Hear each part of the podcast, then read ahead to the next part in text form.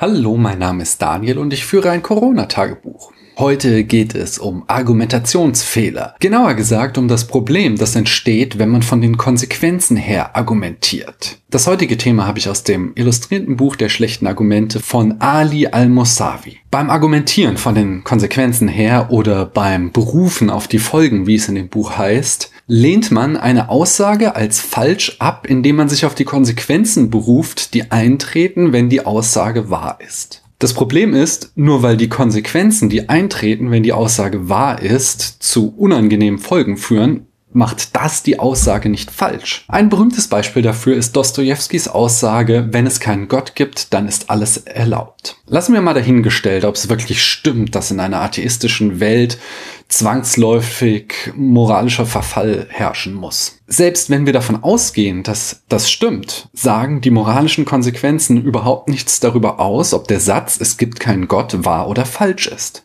Mit den Konsequenzen kann der Satz nicht widerlegt werden. Um zu beweisen, dass Gott existiert, müssen Belege gefunden werden, die den Satz wahr oder falsch machen. Dass es wünschenswert wäre, wenn er existiert, ist kein solcher Beweis. Ein anderes Beispiel ist ein Rant, den ich vor ein paar Jahren mal gelesen habe, dass die Postmoderne schuld sei an Trump und dem Brexit. Das Argument war dem von Dostoevsky sehr ähnlich. Dadurch, dass die Postmoderne den Vernunftbegriff aufgegeben hat und in Zweifel gezogen hat, dass echte Erkenntnis überhaupt möglich ist, hat sie dem Aufstieg der Populisten in unserer Zeit und dem postfaktischen Argumentieren Vorschub geleistet. Daher müssen wir zurück zu einem absoluten, nicht relativistischen Wahrheits- und Vernunftsbegriff. Auch hier wird das Pferd von hinten aufgezäumt. Das wird so getan, als wäre Wahrheit eine Jacke, die man sich nach Belieben an- oder ausziehen kann. Aber selbst wenn es schön wäre, wenn wir Klimawandelleugner oder Impfskeptiker einfach mit einer roten Karte vom Spielfeld verweisen könnten,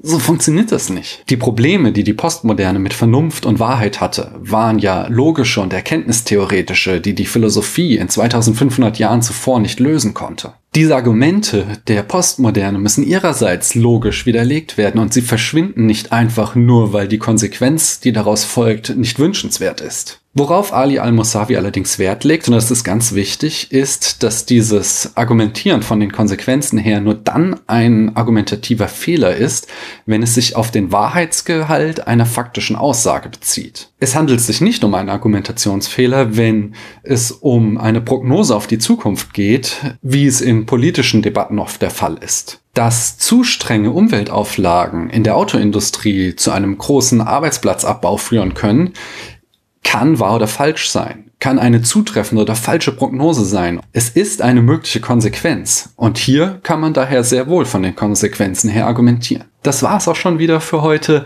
Ich wünsche euch noch viel Spaß beim Nachdenken über gute und schlechte Argumente. Ich danke euch, dass ihr mir eure Zeit geschenkt habt.